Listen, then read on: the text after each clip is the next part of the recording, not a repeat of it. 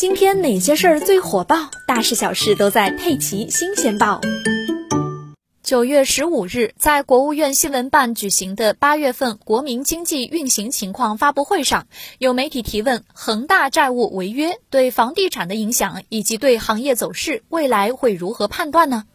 对此，国家统计局新闻发言人傅林辉表示，一些大型房地产企业现在运营过程中面临了一些困难，对于整个行业发展的影响还需要观察。从整个房地产行业运行来看，未来随着国家坚持“房住不炒”的原则，持续稳定价格预期，运行整体上保持平稳态势。